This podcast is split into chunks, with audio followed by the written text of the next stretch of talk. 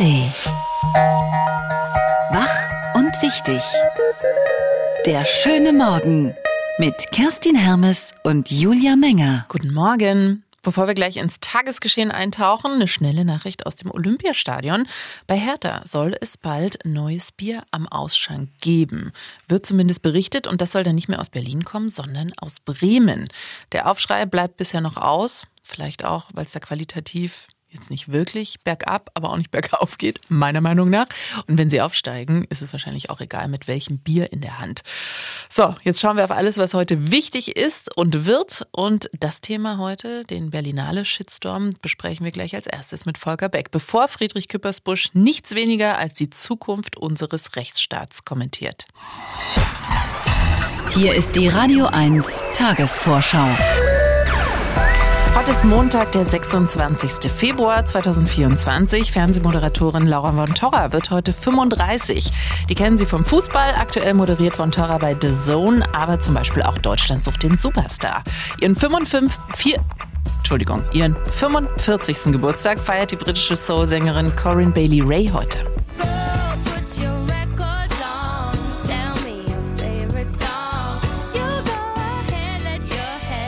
Das ist ihr großer Hit. Gerade im Herbst ist ihr fünftes Studioalbum Black Rainbows erschienen. Und auch Recep Tayyip Erdogan hat heute Geburtstag. Der türkische Präsident und Parteivorsitzende der AKP wird 70.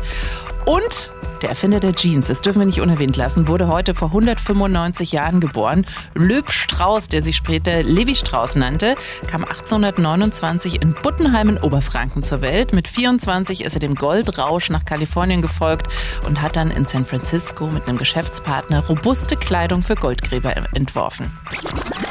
Daran kommen Sie nicht vorbei. Bei den Berliner Verkehrsbetrieben steht schon heute ein Warnstreik an. Dazu aufgerufen haben drei Gewerkschaften, die NAVG, die, GEC, äh, die GKL und der DBB. Deren Mitglieder bei BVG und der Tochter Berlin Transport sollen bis 14 Uhr heute Nachmittag die Arbeit niederlegen. Seit 3 Uhr sind schon Bus, Tram und U-Bahn-Verkehr betroffen.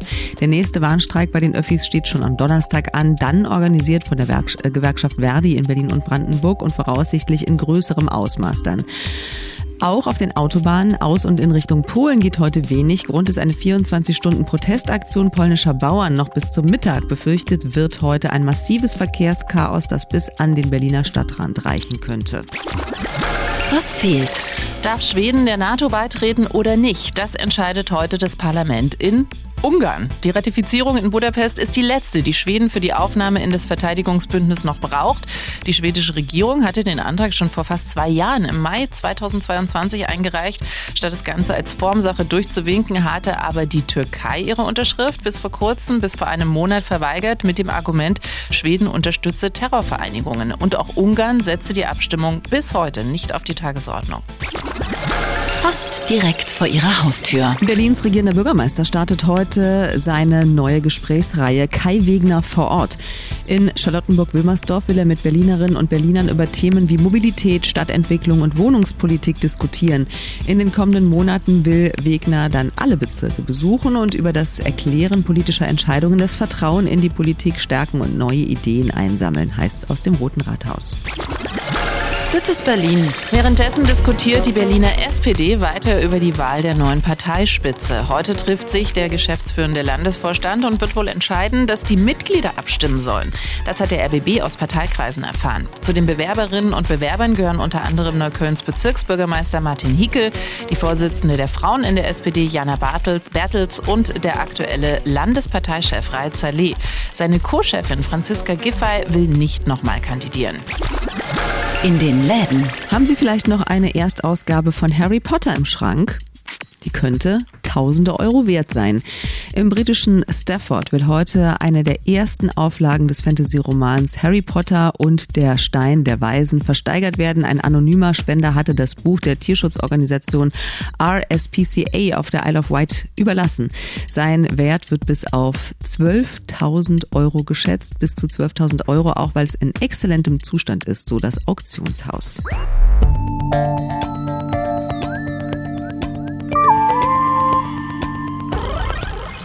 So richtig begeisterte Stimmen waren bei dieser Berlinale nicht zu finden. Geht mir jedenfalls so. Ich habe immer nur gehört, es war zu fad, zu unbedeutend. Das war so der Tenor in den letzten Tagen. Und dann gab es zum Ende auch noch einen Shitstorm bei diesen 74. Filmfestspielen in Berlin. Zwei Preise hat am Wochenende nämlich die Doku No Other Land bekommen. Ein Film, der von der, wie es heißt, Vertreibung von Palästinensern im Westjordanland handelt. Einzelne Künstler hatten bei der Preisverleihung am Samstag unter anderem von einem Genozid im Gazastreifen gesprochen und den Terrorangriff der Hamas nicht erwähnt. Die jüdische Allgemeine spricht heute von einer einseitigen Pro-Palästina-Show und Berlins regierender Bürgermeister Kai Wegner fordert die neue Festivalleitung auf, sowas in Zukunft bitte zu verhindern. Klare Worte findet auch Volker Beck, Grünpolitiker und Präsident der Deutsch-Israelischen Gesellschaft. Das sei ein kultureller, intellektueller und ethischer Tiefpunkt der Berlinale. Guten Morgen, Herr Beck. Guten Morgen. Morgen. Was genau ist das Problem, dass der Film gezeigt wurde, dass er gewählt wurde oder dass die Äußerungen bei der Preisverleihung zum Beispiel ohne Konsequenzen geblieben sind? Also ich finde, ähm, eine, eine Berlinale muss verschiedene Beiträge ermöglichen und Filme, Kunst kann immer auch einseitige Perspektiven haben. Aber eine Berlinale ist eine Gesamtveranstaltung, eine Preisverleihung zumal und die muss in der Lage sein, auch schräge Positionen einzuordnen und zu rahmen. Und das ist völlig gescheitert. Es gab vier Stellen in dem Programm äh, dieser äh, Preisverleihungsgala, ähm, wo einseitig auf Israel eingetroschen wurde mit haltlosen Vorwürfen von Genozid. Ähm, Israel müsse die Kampfhandlungen einstellen. Ähm, man, es müsse ein Ende der Besatzung geben. Kein Wort zum Ukraine-Krieg, kein Wort ähm, zu der Frage, was ist eigentlich am 7.10. passiert, welche Verantwortung hat da die Hamas. Und das Ganze begann in gemäßigter, aber eben auch leicht entgleister Form schon mit dem Statement der Geschäftsführerin im Einleitungsgespräch, wo sie einseitig sagt, Israel muss die Kampfhandlungen einstellen. Ich glaube, da ist es ist einfach vielleicht auch Kulturpolitik, ähm, die Außenpolitik eine Nummer zu groß. Weil da schließt sich natürlich die Frage an, was denn dann? Soll Hamas, äh, sollen die Hamas-Terroristen davonkommen oder was ist das Konzept der Berlinale? Die muss da kein Konzept haben, aber die darf sich nicht so einseitig positionieren. Ja, die Berlinale selbst hat auch gestern nochmal ein Statement veröffentlicht. Die Äußerungen von PreisträgerInnen, heißt es da, sind unabhängige individuelle Meinungen, geben in keiner Form die Haltung des Festivals wieder. Also das reicht Ihnen dann nicht. Nein, wenn man an eine Philippika gegen Israel dann anschließt, Congratulations für Winner ist, ähm, dann ist das eben eine Akklamation dessen, was davor gelaufen ist. Da muss man eben andere Worte finden. Und das kam ja alles nicht überraschend. Ich würde immer sagen, okay, wenn was äh, plötzlich passiert und man nicht darauf vorbereitet ist, ähm, kann man schon mal ähm, um Worte ringen und die vielleicht nicht im Moment finden. Ja, ja, Aber genau. Das wäre jetzt auch. Auftritte waren ja vorhersehbar. Und darauf muss sich eine Moderation, darauf muss sich eine Festivalleitung entsprechend vorbereiten und Gedanken machen, wie sie da kommunizieren will. Das heißt also, Sie sagen, dass die Berlinale MacherInnen die äh, Thematik unterschätzt haben, aber die größere Frage ist ja, warum die Kulturszene Rassismus und Antisemitismus ganz offensichtlich nicht so richtig zusammenkriegen. Ja, es, es, gibt einfach eine Tradition wirklich von äh, mittlerweile von antisemitischen Ausfällen. Da hat sich wiederholt, was in der Documenta äh, zuvor auch stattgefunden hat. Und es braucht endlich eine kulturpolitische Strategie gegen Antisemitismus, wo man antisemitismuskritische Stimmen in der Kulturszene stärkt und nicht diese Sache einfach laufen lässt. Und ich bin schon auch erstaunt. Frau Roth war gestern, war bei dieser Preisverleihung dabei. Von ihr habe ich noch kein Wort der Kritik gehört. Herr Wegner war auch da und Herr Czalo hat sie, äh, und Herr Wegner haben sich kritisch über diesen, ähm, missratenen Abend geäußert. Ich erwarte, dass man hier auch mehr tut als über die roten Teppiche. Ist ja, ist ja Ihre Parteikollegin, ne? Ja, was genau soll denn getan werden? Also welche Folgen könnte das jetzt für die Berlinale im kommenden Jahr haben? Also insgesamt müssen wir mal drüber reden, wofür unser Staat eigentlich Geld ausgibt. Und es muss mal geklärt werden, für Antisemitismus, auch für antisemitische Kultur gibt es kein Geld. Da scheut sich die Kulturstaatsministerin seit längerem hier ein Konzept vorzulegen. Und das muss jetzt endlich mal auf den Tisch gebracht werden. Und dann braucht es eine, wirklich eine Strategie zur Stärkung Antisemitismus kritischer Stimmen im Kulturbetrieb. Alles Mögliche wird gefordert im Rahmen von Diversität. ähm, dass bestimmte Gesichtspunkte zum Tragen kommen. Hier bei diesem Thema, trotz Staatsräson, trotz wie Remember-Plakaten, die man mit saurer Miene am 9.11. in die Kamera hält, passiert hier einfach nichts. Der Präsident der deutsch-israelischen Gesellschaft Grünenpolitiker Volker Beck zum Eklat am letzten Berlinale Wochenende. Danke Ihnen. Bitteschön.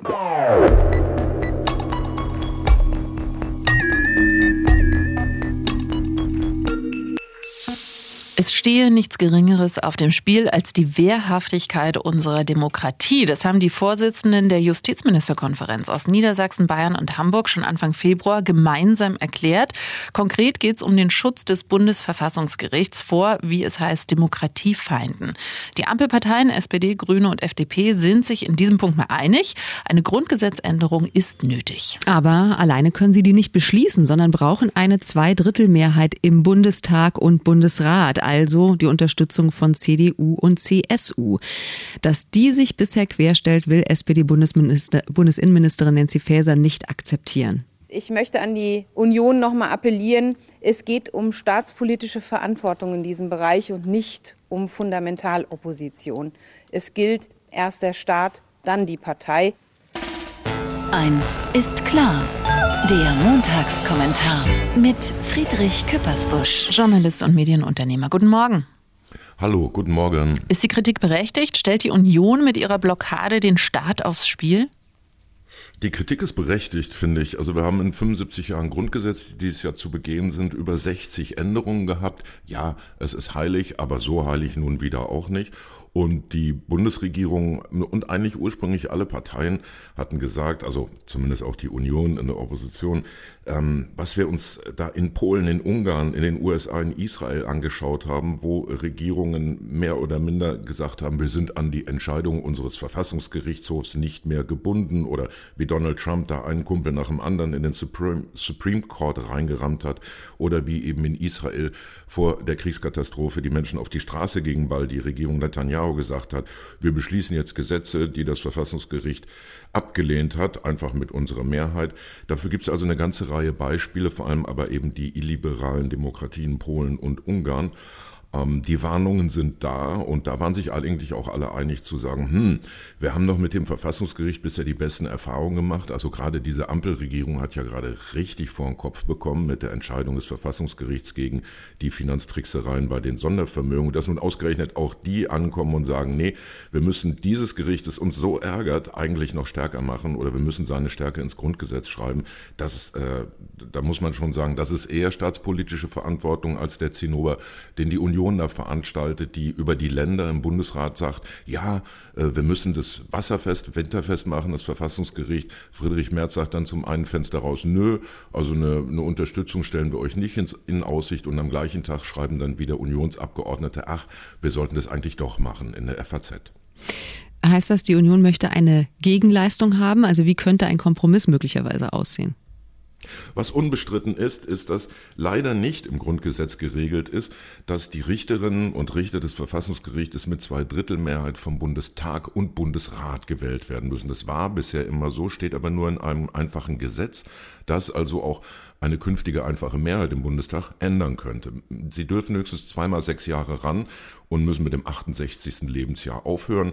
Und eine Regierung könnte nicht einfach, wenn ihr die Entscheidung der zwei Senate nicht gefallen, zum Beispiel einen dritten Senat erfinden, der dann regierungshörig wäre und alles so entscheidet, wie es eine Regierung möchte. Diese drei ja, Grundsäulen der Souveränität des Verfassungsgerichts stehen nicht im Grundgesetz, sind aber geübte Praxis. Und das wäre das Minimum, was man mit einer Zweidrittelmehrheit im Bundestag und Bundesrat ins Grundgesetz reinschreiben könnte, um sicher zu sein, dass zumindest die ja nicht rechtsstaatmäßigen Entwicklungen, die die genannten Länder, die genannten Beispiele eben genommen haben, in Deutschland nicht passieren kann.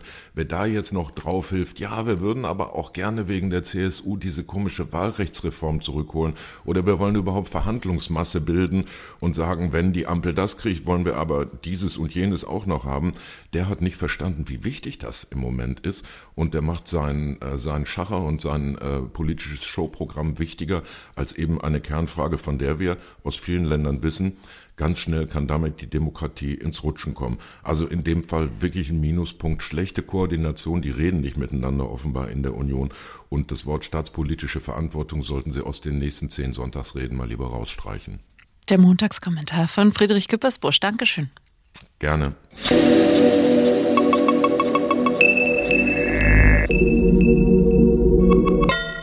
Die A12 Richtung Polen ist jeden Tag voll. Jetzt gerade ist es allerdings besonders dicht. Polnische Bauern blockieren die deutsch-polnische Grenze mit Traktoren schon seit gestern und noch bis heute Mittag mindestens. Ihr Protest richtet sich gegen die Agrarpolitik der EU, wie es heißt, und verfallende Weizenpreise im Land wegen des Kriegs in der Ukraine. Und wenn der Grenzübergang bei Schwerzko dicht ist, dann merken wir das hier auch in Brandenburg und bis Berlin womöglich. Schwerzko ist einer der wichtigsten Übergänge zwischen Deutschland und Polen. Hier fahren täglich 17.000 Lkw drüber. Dazu kommen tausende Pendler. Unser Reporter Michael Nowak aus dem RBB-Studio Frankfurt-Oder ist jetzt vor Ort an der Stadtbrücke Frankfurt-Oder äh, am Grenzübergang zwischen Frankfurt und Subice. Guten Morgen. Guten Morgen aus Frankfurt. Hallo. Äh, bei dir auf der Brücke werden Pendler alle halbe Stunde durchgelassen, haben wir gehört. Wie sieht's da aktuell aus? Momentan ist es gerade wieder so weit, dass die Pendler, Fußgänger ja sowieso, aber dass auch die Autos hier fahren können. Und überraschenderweise gibt es da durchaus auch gar keinen richtigen Stau, zumindest nicht an den beiden deutsch-polnischen Übergängen in Frankfurt an der Stadtbrücke, weil einmal ist es ja hier zeitweise geöffnet. Das heißt, der Verkehr rollt und weil offenbar viele davon ausgegangen sind, dass hier nichts geht, ist es sogar deutlich entspannter als an anderen Montagmorgen. Und am anderen Grenzübergang, ihr habt es erwähnt, an der Autobahn 12, da ist ja nun schon seit gestern Mittag alles komplett dicht. Und da gibt es sehr weiträumige Umleitungen über die A11 zum Grenzübergang nach Mecklenburg-Vorpommern oder auch über die A15 nach Forst. Und wir haben uns das angeguckt und momentan ist zumindest auf den Umfahrungen hier im Bereich Frankfurt-Oder und auf den Straßen tatsächlich kaum ein Lkw unterwegs. Das klingt ja recht entspannt. Ähm, wie können wir uns diesen Protest vorstellen, diese Blockaden der Grenzübergänge? So wie vor ein paar Wochen hier bei uns mit vielen Traktoren und Transparenten. Und äh, wer genau protestiert auch da? Ja, das äh, sieht durchaus ähnlich aus, wie es auf deutscher Seite war. Gestern sind rund 800 Fahrzeuge, darunter 500 Traktoren, zu einer groß angelegten Protestaktion in Höhe des deutsch-polnischen Polizeizentrums Świecko, das ist da an der Autobahn, auf polnischer Seite angerollt und bei einer Kundgebung mit dann rund 1000 Teilnehmern forderten die Bauern unter anderem Rücktritt von Minister Czeslaw Schikirski. Die Landwirte, die erzürnt weiter der enorme Preisverfall bei Getreide. Ihr hattet das erwähnt. Die verantwortlich machen sie dafür zollfreie Importe aus der Ukraine. Die sind zwar eigentlich gar nicht für den polnischen Markt, würden die aber dennoch verkauft. Arthur Konczyk, einer der Organisatoren der Blockade, spricht von einem dramatischen Preisverfall, den die Bauern da haben. Heute kostet der Weizen an der Börse in Paris unter 200 Euro die Tonne. Vor zwei, drei Wochen lag er noch bedeutend höher. Und 2023, nach der Ernte, war er noch bei 250 Euro pro Tonne. Und die Bauern, die sagen, dass nur mit harten Maßnahmen die polnische Regierung zum Einlenken bewegt werden könne. So heißt es auch heute Morgen hier. Ja, apropos äh, harte Maßnahmen. Eigentlich sollte die Blockade ja vier Wochen dauern. Warum jetzt anscheinend doch nur 24 Stunden? Da gab es dann offenbar doch auf polnischer Seite Verhandlungen, unter anderem mit der Regierung. Nach der Ankündigung eines vierwöchigen Streiks waren ja dann auch die Wirtschaftskammern in letzter Woche, in der letzten Woche in heller Aufregung. Und dann ist es wohl auch eine Frage von Manpower direkt an der Grenze. So ein vierwöchiger Streit ist ja eine Mammutaufgabe. Und schon die kürzere Version, die sorgt ja für erhebliche Aufmerksamkeit und sie kann auch verlängert werden, wie einer der Beteiligten, ihr Landwirt Schepan Wojcik sagt. Wir protestieren jetzt 24 Stunden lang. Wenn das keinen Erfolg bringt, wird der Protest deutlich länger dauern. Ja, am Vormittag wollen die Organisatoren dann bekannt geben, wie es mit der Blockade weitergeht, sprich, ob sie heute um 13 Uhr endet oder ob sie noch verlängern. Jetzt hast du vorhin gesagt, die Verkehrs, das Verkehrschaos ist gar nicht so groß wie befürchtet bis jetzt. Welche Auswirkungen denkst du, wird dieser 24-Stunden-Streik heute vielleicht noch haben? Ja nicht ganz einfach zu sagen, aber ich glaube schon, äh, dass die äh, Verkehrsflüsse ja klassischerweise Anfang der Woche ja Richtung Westen sind da sehr viele Lkw am Start erheblich gestört sind. Aber ähnlich wie bei so einem Warnstreik dürften die Konsequenzen dann doch, wenn es bei 24 Stunden bleibt, überschaubar bleiben. Michael Nowak, direkt und live vom Grenzübergang zwischen Frankfurt und Subice, wo polnische Bauern noch bis heute, mindestens heute Mittag protestieren. Danke. Die Radio 1 Denkpause. Heute mit Erika Badu, Sängerin. Lass niemanden in deinen Traum eindringen. Ende der Denkpause. Erika Badu wird heute 53. Gerade noch so reingerutscht in den Black History Month. Drei Tage Februar haben wir ja noch. Bis morgen. Wach und wichtig. Der schöne Morgen. Montag bis Freitag immer ab 9. Mehr Radio 1 auf radio1.de und in der Radio 1 App.